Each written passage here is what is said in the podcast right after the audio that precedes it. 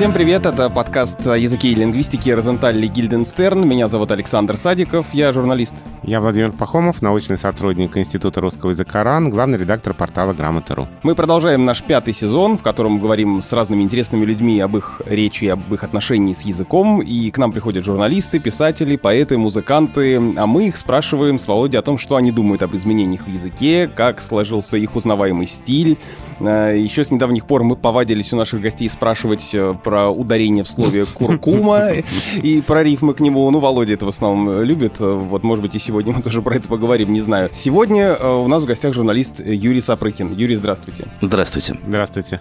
Но прежде чем мы начнем разговор, я вынужден напомнить, что «Медузе» нужна ваша поддержка. Вы уже совершили невозможное, и 80 тысяч человек помогли изданию после того, как нас признали иноагентами, и мы лишились почти всех рекламных доходов. И я один из них. Большое вам спасибо. Я этой силы частица. А, Вот, можно сказать, что благодаря этому вы и попали в наш подкаст. все 80 тысяч остальные тоже через это должны будут пройти.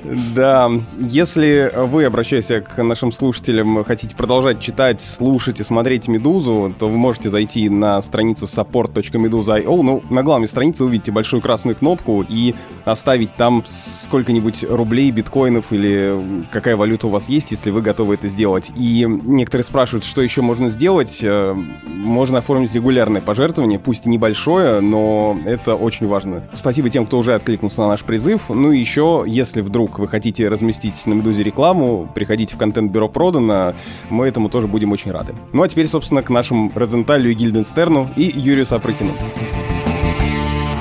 Юрий, вот э, я когда начал э, писать, значит, подводку, кто у нас в гостях, и я понял, что многие вас э, знают и аудитория «Медуза» в том числе, но при этом э, хочется напомнить, чем вы занимались, и тут я э, начал перечислять для себя и понял, что это все с приставкой «бывший» получается. Бывший главный редактор Афиши, бывший ведущий нашего радио, бывший главред «Слона», а теперь еще и бывший руководитель э, литературного проекта «Полка». Так и есть. Вот вы, вы в данный момент себя как обозначаете? У меня большая проблема всегда с э, надписью на визитке, и даже в те недолгие периоды, когда мне удается прибиться к какой-то устойчивой институции, все равно непонятно, что там писать. Журналист, э, культуролог, не знаю, культуролог я совершенно самопровозглашенный. В дипломе у меня написано преподаватель философии. Ну, давайте так и, наверное, по- пора как-то уже к этому прийти. Согласно штатному расписанию и э, документу о получении высшего образования. А вас не смущает, что все время возникают какие-то бывшие, бывший этот, бывший тот?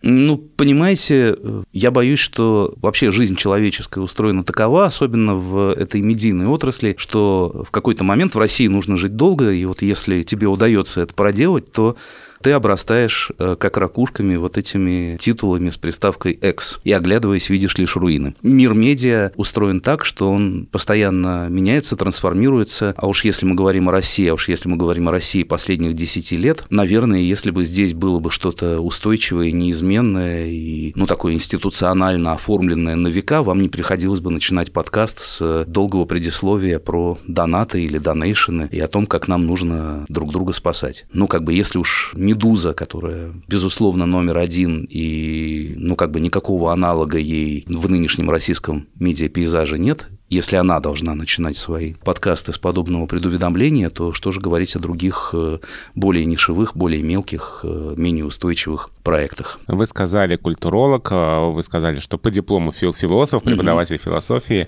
а литература, литературоведение, какое место у вашей деятельности занимает? Я бы сказал, что ну, я такой хронический тяжелый читатель, начиная с лет трех или четырех. Причем, ну, я как-то проскочил в своей биографии тот момент, когда, ну, там, люди читают только детские стихи или детские сказки. Я как-то сразу начал читать все, что подворачивается под руку, и хвала родителям, они мне в этом не мешали. Поэтому связь моя с литературой, во-первых, э, в какой-то страстной к ней любви и привязанности. Во-вторых, когда мы начали разговаривать с будущими учредителями проекта «Полка» о том, что давайте сделаем вот такую штуку. Проект «Полка», если кто не знает, это большой сайт, там набор разных подкастов, разных образовательных программ и так далее, и так далее, о самых важных русских книгах. О том, что э, на школьном языке называется классикой, на литературоведческом языке называется каноном. Ну, в общем, мы все более-менее понимаем, о чем речь. А вот когда мы э, разговаривали с учредителями будущей полки о том, чтобы нам такого сделать, я к этому подходил скорее как, э, извините за выражение, медиа-менеджер, как человек, который придумывает этот проект, более-менее неважно, о чем он. Наверное, мне немного помогало то, что я понимал, о чем здесь идет речь, но, конечно, подходил к этому не вполне профессионально. А потом пошло-поехало, и должен сказать, что полку я ну, может быть, это как-то нескромно и нагло прозвучит, но Э, я воспринимаю ее как э, очередное высшее образование. То есть вот судьба подарила мне шанс, прикинувшись как бы человеком, который знает, как э, сделать сайт или как запустить к нему соцсети, как все это настроить, измерить и задать редакционные задания, прикинувшись таким человеком, еще пройти углубленный или углубленный курс изучения русской литературы, пользуясь общением с моими прекрасными коллегами, которые разбираются в этом гораздо глубже и понимают это гораздо точнее, чем я. Вот смотрите, в 2018 году, когда появилась полка, вы давали интервью Галине Езифович для «Медузы», и я, перечитав его перед нашей встречей, хотел бы вам задать э, следующий вопрос. Вот вы долгое время считались человеком, который следит за трендами, за современностью, а потом вы сказали, что из этой современности вам хочется выскочить, и я вас процитирую, не мне вам рассказывать, что русская литература не худший способ пожить от него в стороне, а может быть, находясь на дистанции, еще и что-то про этот поток понять. И, выходя из полки, что же вы поняли про современность, рассказывая о русской классике? Я не знаю, связано ли это с э, рассказыванием о русской классике, но, наверное, ну там тот вопрос, который меня занимал все эти годы, пока мы делали полку, это вопрос о так называемом культурном коде. Да, это слово, словосочетание прочно вошло в наш э, язык, хотя лет 20 назад его в русском языке практически не существовало. Так вошло, что даже стал уже каким-то заезженным. Да-да-да. Спасибо партии за это. На самом деле я пытался э, понять, когда оно вошло в э, такой активный обиход, и точкой отсчета тут стала предвыборная статья Владимира Путина 2012, кажется, года. И вот с тех пор, как это выражение было употреблено вот в э, таком документе, как бы, естественно, оно было подхвачено, раскручено, развито и, так сказать, введено в э, наш повседневный язык. Меня занимал вопрос о культурном коде или о том, э, что за, за этим понятием стоит. Существует ли действительно некий набор идей, там, представления о мире, каких-то типичных ходов мысли, которые отличает русскую культуру или человека, воспитанного внутри русской культуры. Насколько это и каким образом это передается по наследству. Насколько это влияет на нас, при том, что мы этого сами не замечаем. Транслирует ли это литература? То, что нас в принудительном порядке заставляют в 16 лет прочитать «Войну и мир». Мы этого, конечно, не делаем. Мы пользуемся сайтом Briefly.ru и пытаемся как-то улизнуть от э, прочтения ну, этих четырех тяжеловесных нет. томов на... Ну, да, я немножко злоупотребляю словом «мы», и не ко всем это, не ко всем это относится. Э, но так или иначе, то, что нас заставляют прочитать эти четыре тома, ну и еще несколько десятков томов, делает ли это что-то с нашим сознанием, становимся ли от этого какими-то специальными людьми, отличающимися от э, французов, англичан, индийцев и так далее, и так далее. А как на этот код накладываются вот те самые современные представления и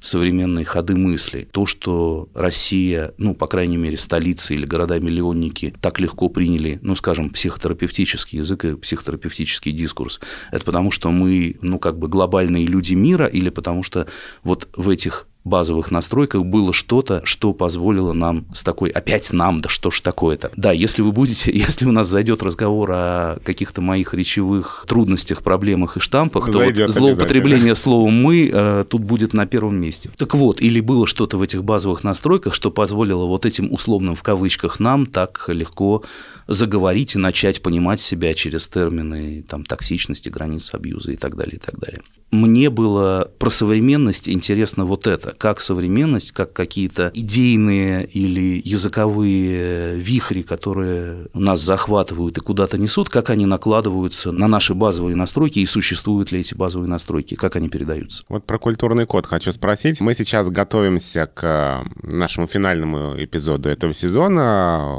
где мы будем отвечать на вопросы слушателей подкаста, и как раз уже, может быть, так немножко предваряя ответ на один из вопросов, которые там прозвучат. Ну, грубо говоря, там, можно ли быть культурным человеком, не зная Толстого, а если так вот более обтекаемо спросить, ну вот есть некое представление о том, что образованный человек должен прочитать определенные э, книги, посмотреть определенные фильмы, знать определенные картины и так далее.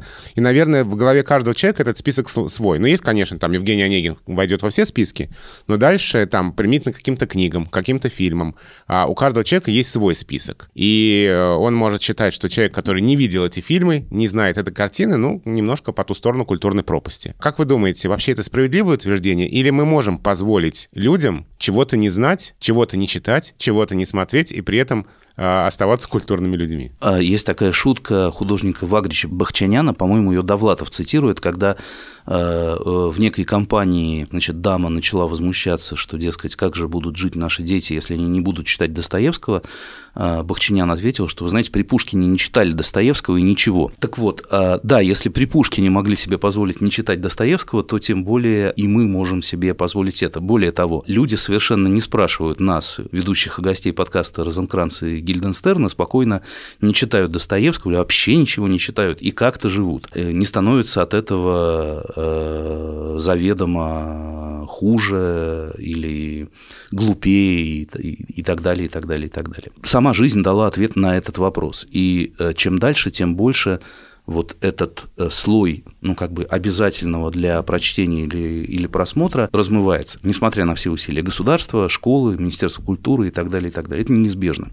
А, как только ты оказываешься в другой информационной среде, как только ты выходишь из среды структурированной как учебник в среду структурированную как YouTube, понятно, что ну как бы никакой обязательности здесь уже быть э, не может. Но при этом я бы, конечно, наверное, за что я благодарен средней школе системе школьного образования и в чем есть смысл вот этой обязательной школьной программы, в том, что вообще-то все эти названия хорошо бы как-то знать и иметь в виду, потому что как только ты берешь спустя много лет после окончания школы, неважно что, Евгения Онегина, Анну Каренину, что угодно из вот этого русского канонического набора и пытаешься перечитать это уже в более взрослом возрасте, глядя на это какими-то другими глазами, ты открываешь там удивительные вещи. Причем неважно, это не зависит от э, твоей э, культурной, тем более литературоведческой подготовки. Просто эти книги написаны для взрослых людей, когда ты их читаешь взрослым человеком, они открываются перед тобой совершенно по-новому. Это точно. Я «Герои нашего времени» перечитал уже во взрослом возрасте и, и понял, что я ну, вообще не понимал этой книги, и насколько это великая книга,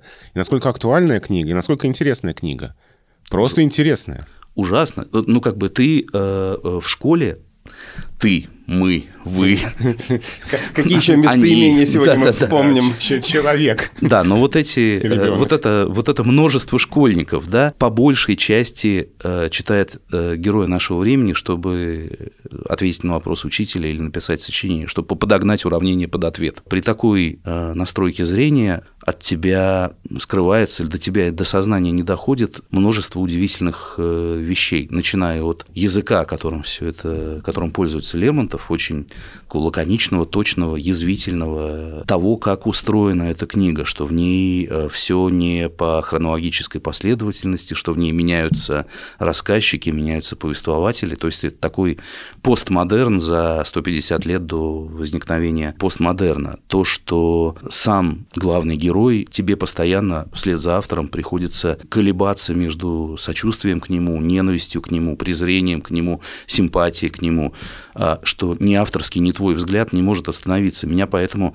ну, немножко смущают нынешние там, попытки, исходя из э, современных веяний, вот э, перечитать классику в новой оптике и расставить там окончательные оценки, что вот здесь Печорин, значит, проявляет сексизм. И вот нужно обязательно это написать в качестве примечания, чтобы никто, не дай бог, не прочитал, не начал делать так же. Да, здесь Печорин проявляет сексизм, безусловно, но Лермонтов под этим не подписывается и закладывает сразу все возможности интерпретации. И в этом, наверное, вот это хороший пример того, чем ну, как бы большая книга, большая литература отличается от ее школьного прочтения множественностью интерпретации, тем, что тебе дают свободу выбора, где, на чем остановиться, как это понять и как это рассудить. Вот говоря о классике и современности, вопрос, на который мы часто отвечаем в тотальном диктанте, тотальный диктант — это диктант по текстам, написанным современными российскими писателями.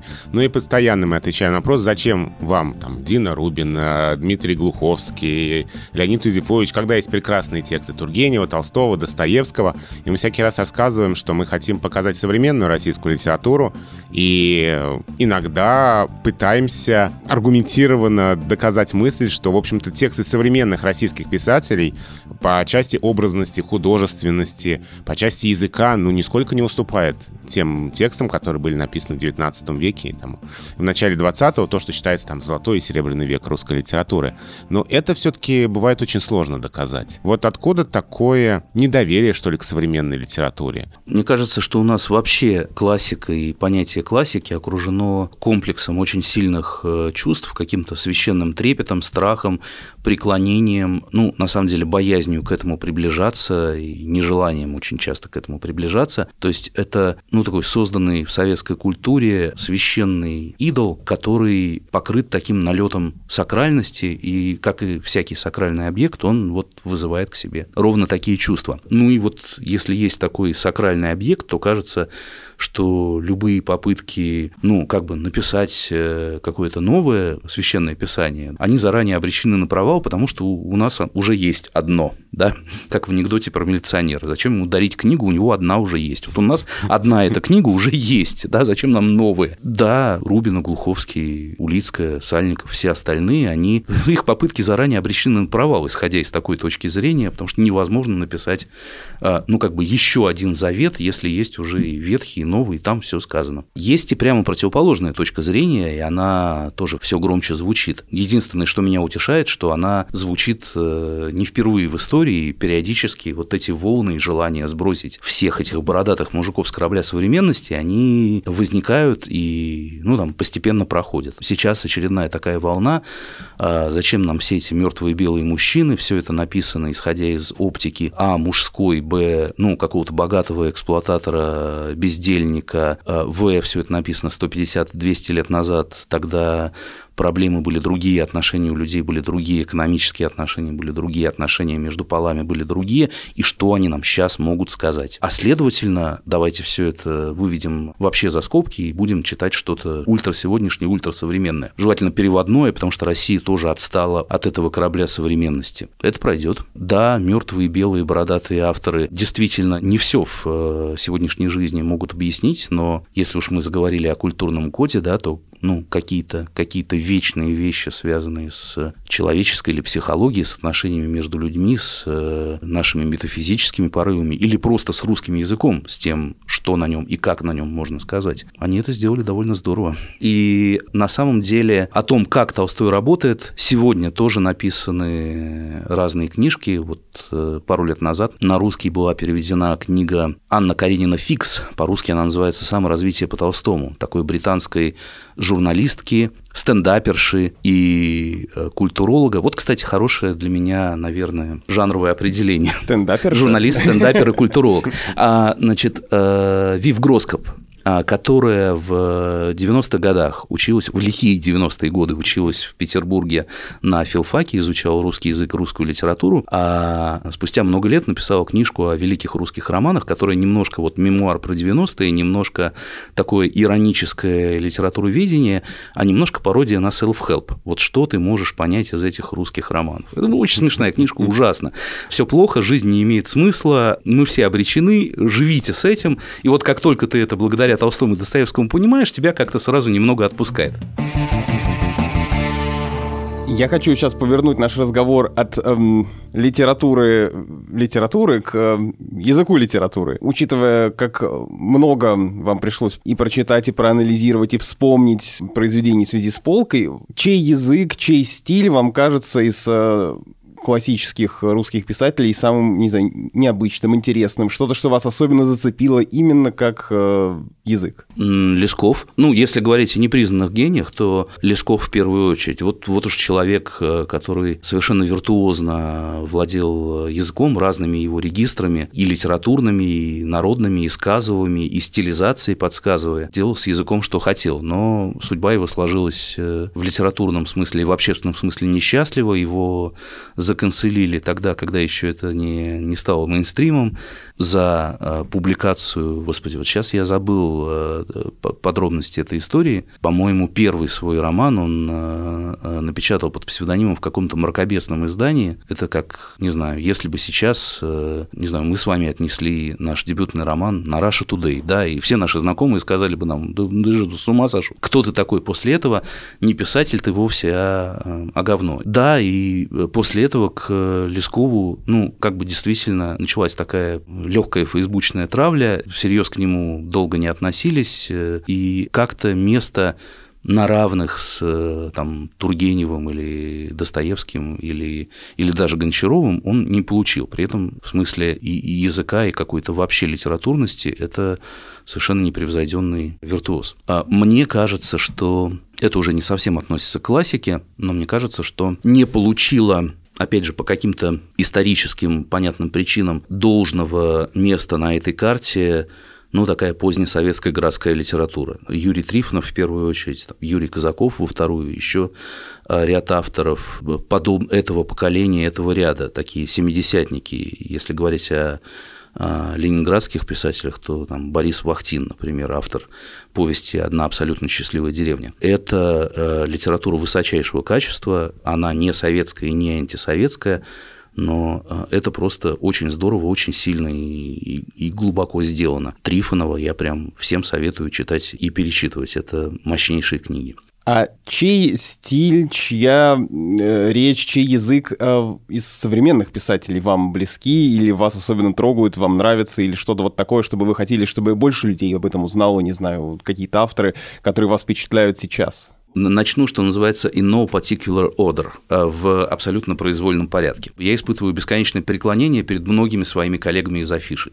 Мне кажется, что это была ну, какая-то блистательная именно в литературном смысле команда. Многие люди, ну, по-моему, не до конца, не, не вполне реализовались, и от многих я по-прежнему чего-то жду. Мне ужасно нравится то, что делает Лев Данилкин. Вот сейчас на днях буквально должна выйти книга Максима Семеляка под названием «Значит, ураган» про Егора Летова. И я страшно переживаю, что этой книжке помешает то, что она про Егора Летова, что все читающая публика решит, что ага, значит, вот это вот про гражданскую оборону, вот это вот все идет по плану, да, вот это для фанатов, и больше никому эту книгу читать не надо. На самом деле это, ну вот судя по там, паре глав, которые мне удалось прочитать, это прям выдающееся литературное произведение, жутко современное и по форме, и по языку. Это нечто на грани эссе, мемуара, литературной биографии, фотографии и так далее. То есть такая междужанровая вещь, абсолютно блистательно написанная.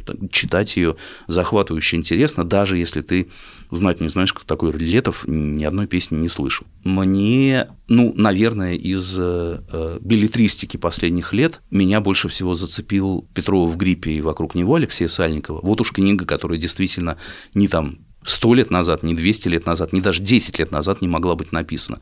Вот от нее есть ощущение чего-то совершенно свежего, сегодняшнего, только сейчас на наших глазах, захватывающе придуманного. И по структуре, и по языку, и по вот какой-то этой очень узнаваемо обыденной, и при этом э, какой-то мистической, непонятной атмосфере. Это совершенно выдающаяся вещь. Мне очень-очень нравится то, что делает и в поэзии, и в прозе Алла Горбунова. И опять же, всем в очередной раз советую ее книга «Конец света. Моя любовь». Это книга, которая притворяется сборником разных рассказов. На самом деле это большой роман. И читается он именно как роман от начала до конца. Где-то эти разные вещи в какой-то момент сцепляются, и ты понимаешь, что одно без другого существовать э, не может, что все это, можно сказать, э, исповедь, а можно сказать, ну, какое-то очень страстное личное высказывание, написанное с невероятной силой, невероятной мощью, невероятной искренностью и так далее, и так далее. Мне кажется, что, возможно, лучшим писателем из ныне пишущих на русском языке, именно в смысле языка, стиля, насыщенности этого языка мыслью, я бы назвал все же Марию Степанову. И книга «Памяти памяти», я с замиранием сердца слежу за ее прохождением там, очередной ступени на пути к международной букеровской премии, и дай бог ей удачи в этом соревновании. Но даже если она не займет там первого места, то все равно это выдающийся текст, одна из вершин э, русской литературы 21 века. И и Мария блестящий поэт, и Мария невероятный эссеист. Вот э, те ее эссе, которые публикуются в, периодически в «Коммерсант Уикенде», которые собраны в несколько книг, выходивших в последние годы «Против нелюбви», «Я не один, не я» и еще что-то, еще что-то, да, это, это, это для меня пример того, какой сейчас может быть русская литература, насколько она может быть э, глубокой, сильной, невероятно выстроенной по языку и по мысли. Это все великая русская проза, выдерживающая любое сравнение.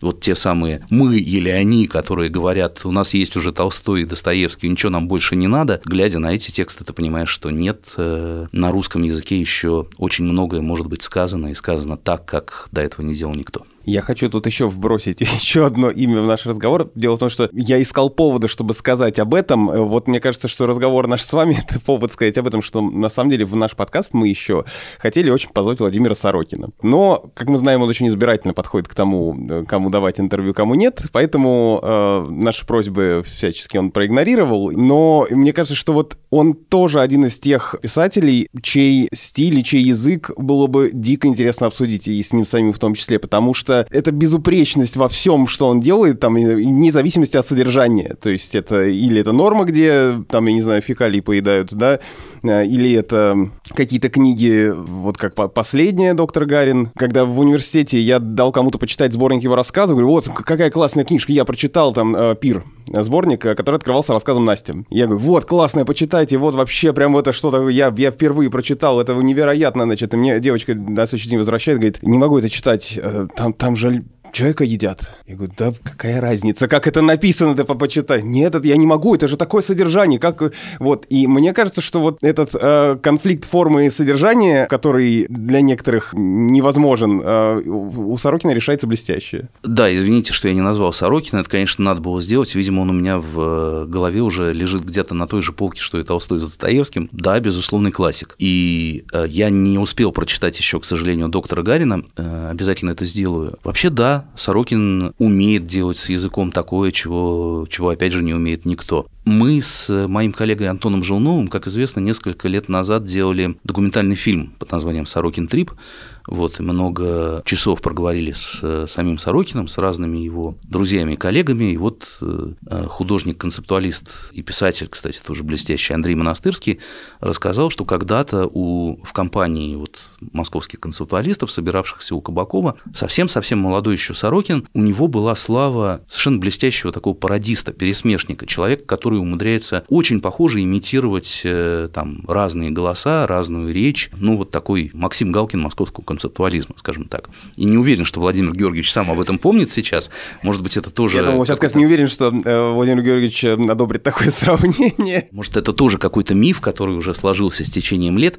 Но вот в этом есть э, для меня какой-то ключ. Сорокин умеет невероятно точно говорить разными языками. Он понимает, как устроено, он очень тонко чувствует, как устроена эта языковая стихия, что наша речь – это не всегда наша речь. Это не всегда слова, а может быть и никогда слова, которые вот мы придумали расположить именно в таком порядке и, и сами их выбрали. Нет, это через нас говорит язык или, вернее, разные пласты языка, к которому мы принадлежим. То, что мы говорим, нас каким-то образом маркирует, относит нас к той или иной ну, как бы традиции, к той или иной субкультуре, к тому или иному стилю. И Сорокин в этом океане, он не только умеет, ну, как бы ловить и показывать вот эти течения, он умеет становиться их частью, да, говорить на тех или иных подязыках, а, так как даже их носители, может быть, э, не делают.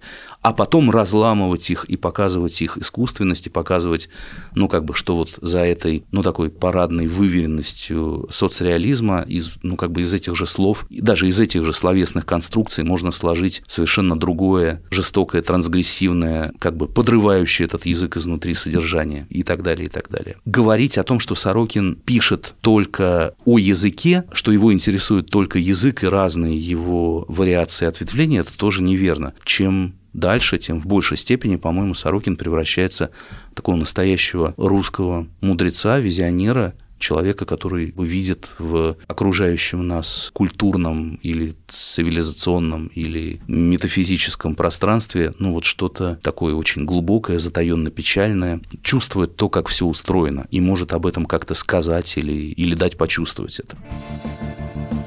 Вы упомянули авторов афиши, и я хочу использовать это как повод, чтобы вернуть наш разговор к разговору о, о языке медиа. За то время, что вас, скажем так, не было в, в медиа, ну, то есть в таких медиа, в которых вы работали раньше, да, то есть пока вы были в полке и занимались в большей степени литературой, ну, хотя мы как поговорили, и ее отношением с современностью тоже. Как, на ваш взгляд, изменился язык э, медиа за это время? Вот вы, вернувшись вот сейчас снова в, в эту, ну, вы понятно, что вы не выходили из нее, вот, ну, в эту среду, вы увидели для себя что такое принципиально новое, я не знаю, или что все настолько изменилось, что вы зачем-то, я не знаю, не успеваете, или что-то вам не нравится, что-то вас бесит? Ну, вы совершенно правы, я из нее не уходил. Опять же, если в России жить долго, то ты наблюдаешь очень много вещей, которые там через 5 или через 10 лет начинают восприниматься как вот там золотой век, век каких-то титанов, век, э, ну, как бы непревзойденных классиков, не, не 200 лет назад, а вот 5 лет назад, да, а вот сейчас все измельчало, стало, и людишки-то уже не те. Но ведь то, что так не пишут, это не обязательно плохо. Это не обязательно плохо.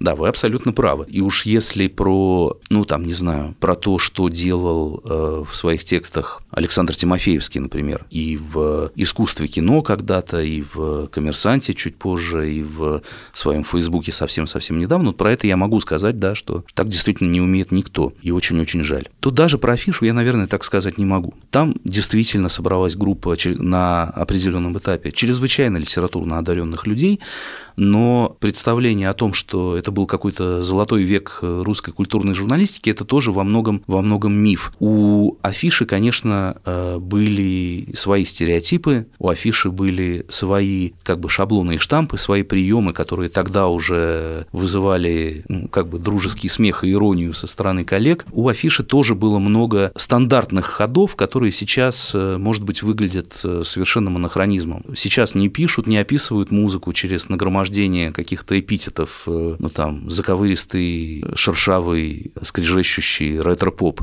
Ну и слава богу, ничего страшного от этого не произошло. Сейчас никто не употребляет слово «обаятельный» с такой частотой, как это делали авторы афиши в начале 2000-х годов. Ну и ничего, ну как бы русский язык от этого совершенно не погибнет. И так далее, и так далее. В общем, помимо довольно выдающихся э, текстов было много и ну, весьма прискорбных ну, как бы штампов и таких стандартных каких-то приемов, от которых журналистика нынче избавилась, ну и, ну и хорошо. А есть ли вот сейчас у нынешних каких-то журналистов или изданий, э, которые вы читаете, у кого-то какой-то, я не знаю, особенно узнаваемый стиль или что-то, э, чтобы вас э, особенно радовало? Или наоборот, все такое уни... стало таким универсальным и, не знаю, там, сама информация уже играет главную роль, а как об этом рассказано в меньшей степени? Нет, понятно, что вот средняя температура по больнице, конечно, очень сильно сместилась в сторону э, так называемого инфостиля. Э, наверное, инфостиль все таки это не совсем то. Инфостиль – это продающие тексты, у вас про это был отдельный выпуск. Мы говорили да, с Максимом да, да. Ильяховым. Да, да, а здесь это ну, вот такой э, сухой информационный язык, да, который сообщает тебе факты.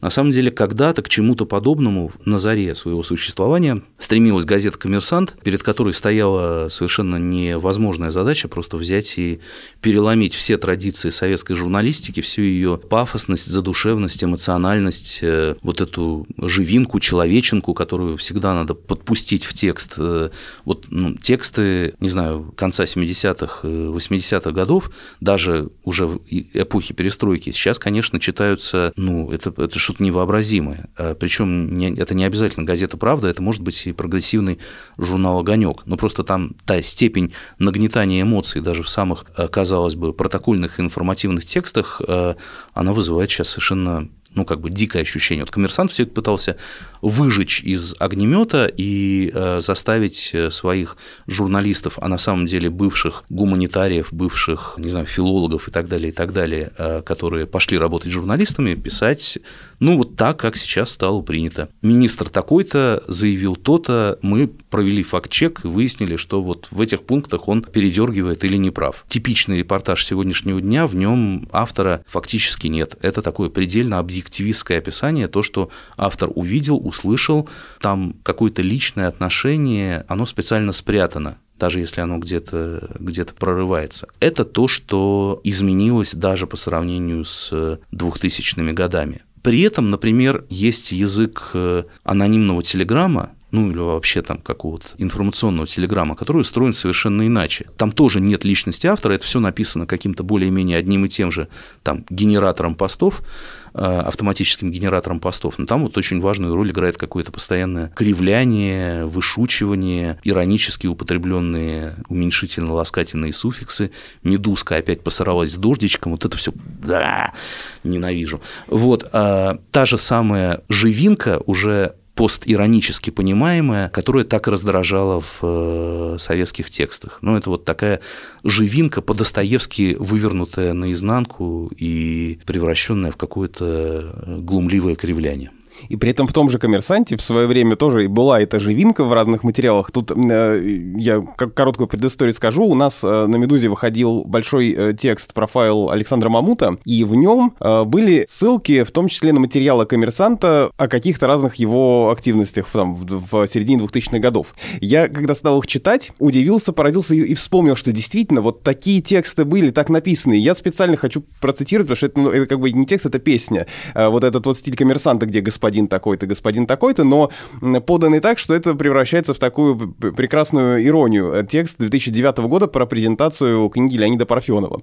Гости господина Парфенова разделились на две компании. Один из столов заняли господа Авен и Мамут, писатель Виктор Ерофеев и главный редактор GQ Николай Усков. За другим разместились господа Венедиктов, Кехман и Игнатюк, шеф-редактор коммерсант Андрей Васильев и девушки. В итоге этот стол производил такое количество веселых криков, что господин Ерофеев начал потихоньку за него переселяться. Сначала сигарету попросил, попросил, потом стул. И только появление господина Парфенова с книгой, которую он немедленно начал читать и показывать, несколько сплотило всех собравшихся. Вы знаете, любое большое медиа со своим узнаваемым языком оно, по-моему, построено на каком-то внутреннем конфликте, который читателю или зрителю не, поня... не, не должен быть виден, но он там точно есть, и он становится источником вот этого, ну, как бы блеска.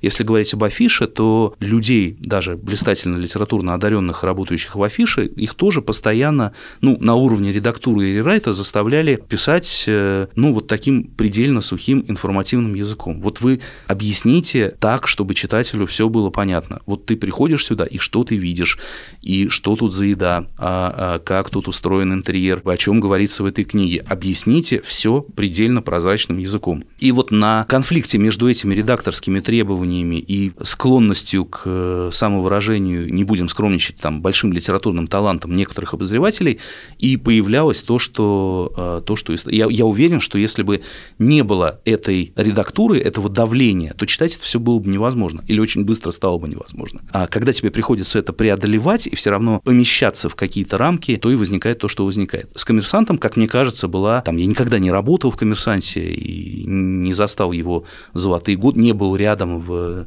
его легендарные годы, но мне кажется, что там тоже был вот этот конфликт между требованием сухого изложения фактов и очень сильной культурой а, возникшей еще в поздние советские времена, иронии, эзопового языка, прикола, а, какого-то культурологического гона и так далее, который, культура, к которой принадлежали коммерсантовские авторы. И где-то были, ну, вот прямо специально созданные резервации, где это можно было проявлять, там, колонка Максима Соколова или репортажи Андрея Колесникова, а где-то это просто прорывалось сквозь редактуру или, ну, как бы развивалось в искусство передать эту иронию через как бы сухой язык господин такой-то перешел к господину такому-то. хочется, оттолкнувшись от фразы вашей про медузку, дождичек, вообще угу. про уменьшительные суффиксы, которые вас бесят, наверное, перейти уже, собственно, к языковым вопросам. Почему это бесит и, и бесит ли что-то еще? Вообще, вот что вас раздражает в вашей речи и в речи окружающих, чтобы вы не готовы были простить собеседнику?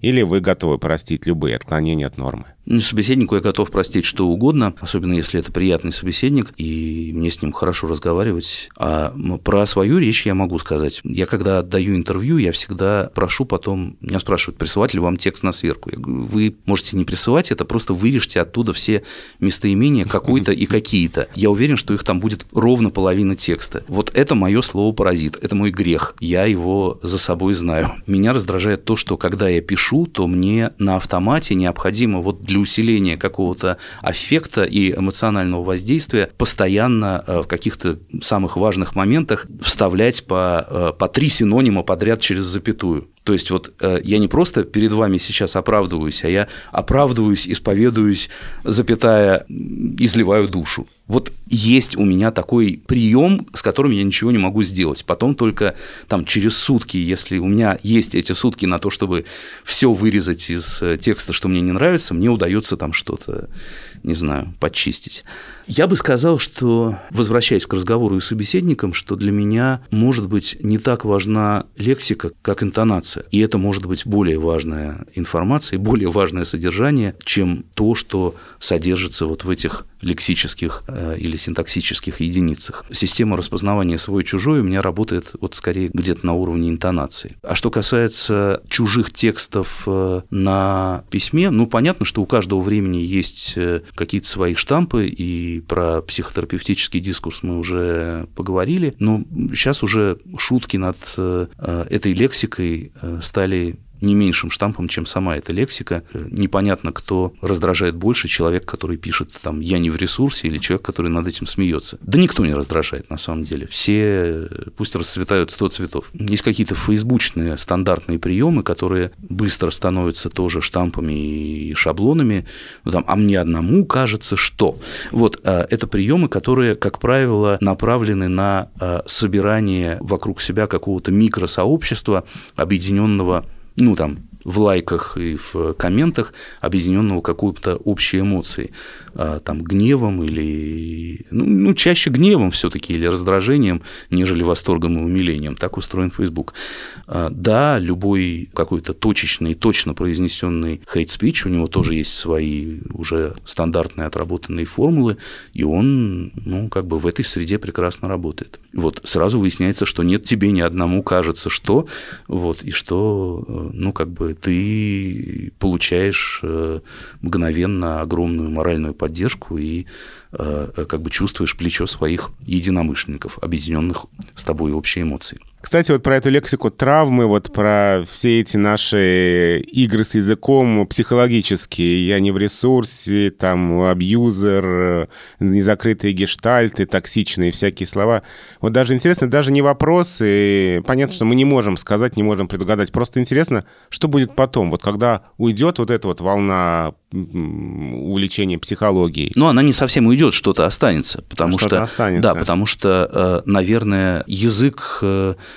не зря открыл для себя это поле, потому что, очевидно, абьюз был, а слова не было. Угу.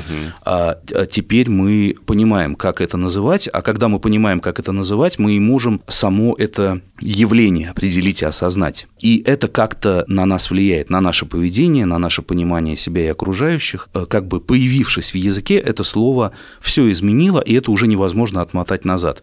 А, мой любимый пример – книга Норы Галь «Слово живое и мертвое», угу. ну вот классический труд да. О литературной редактуре, о литературном переводе, кажется, 73 год, где она э, разбирая разные переводческие ошибки, пеняет переводчица некой молодой, что значит, э, она употребила фразу «у нее была депрессия». Что ж такое, говорит, нельзя, нельзя что ли сказать по-русски, она загрустила. Это же одно и то же. Но как только депрессия прописывается в языке, то ты понимаешь, во-первых, что нет, это не одно и то же, загрустить и быть в депрессии mm-hmm. это очень mm-hmm. разные вещи.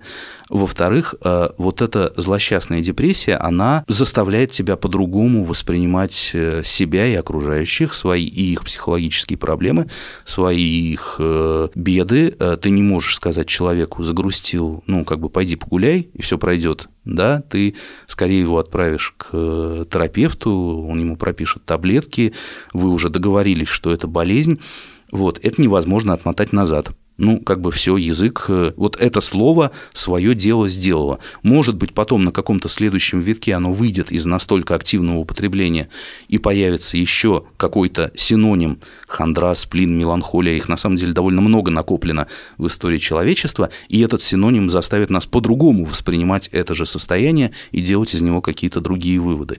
Вот. Но вот пока все так. И в этом смысле, ну, как это, 50 миллионов фанатов Элвиса не могут быть неправы, 50 миллионов или миллиардов миллиардов людей, которые употребляют слово депрессия, не могут быть неправы. Раз уж они так решили, то значит, ну как бы депрессия есть. Все, получите, распишитесь.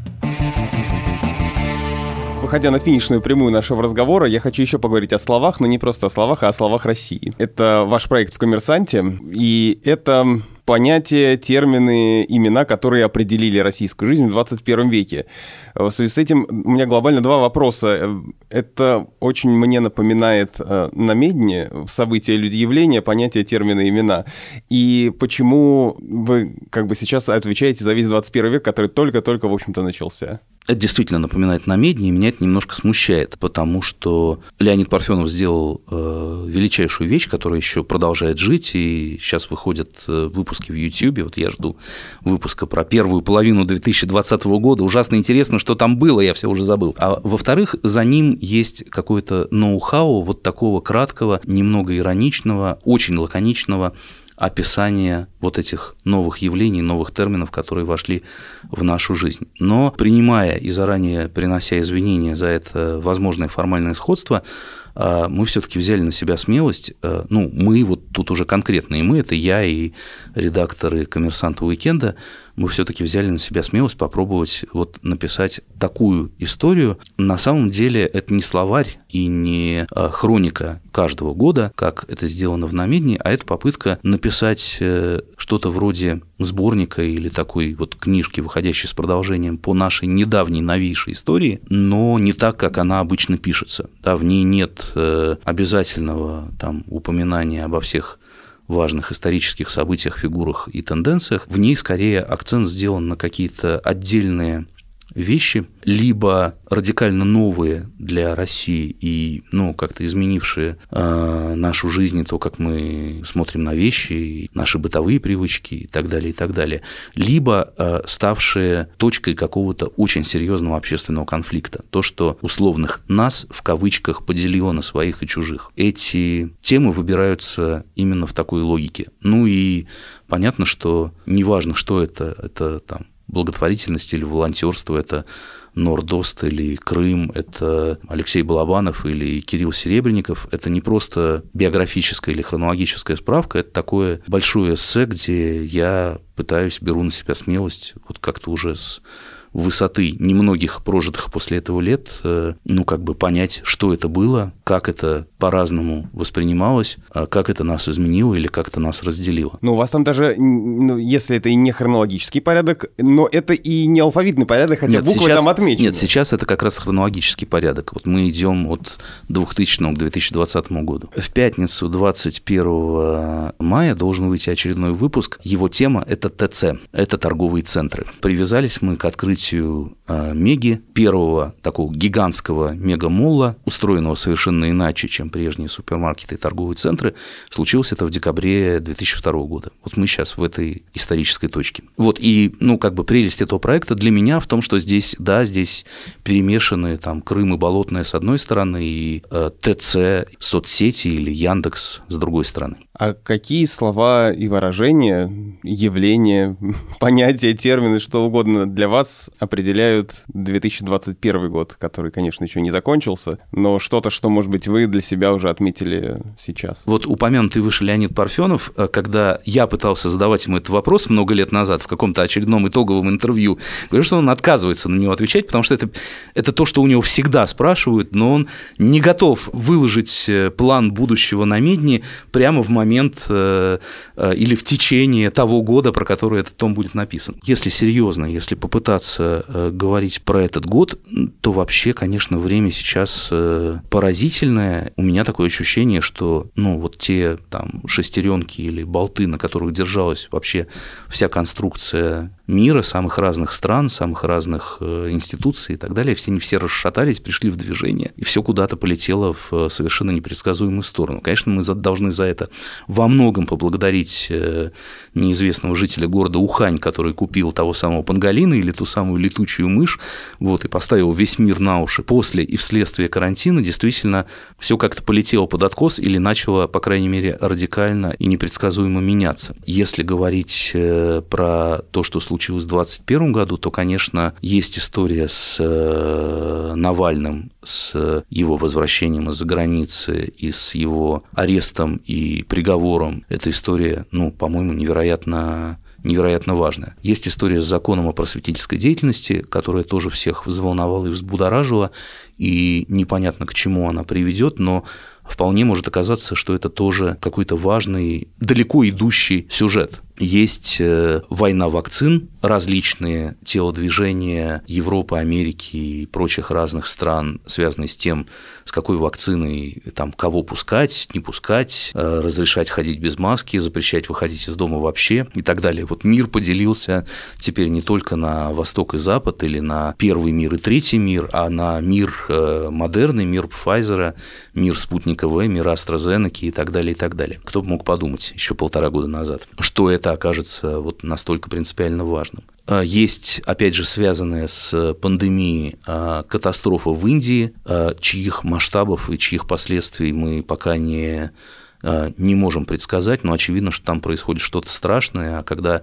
это что-то страшное происходит в стране, где миллиард или полтора миллиарда жителей, то это как-то очень сильно потом аукнется. Ну, вот так на вскидку из того, что, из того, что вспомнилось, э, вот, пожалуй, самое главное. А так, у моего коллеги по полке редактора э, Льва Аборина есть э, прекрасный телеграм-канал под названием «Забыто». В нем очень мало подписчиков, но, может быть, сейчас, после нашей передачи, туда наконец нахлынут, нахлынут сотни.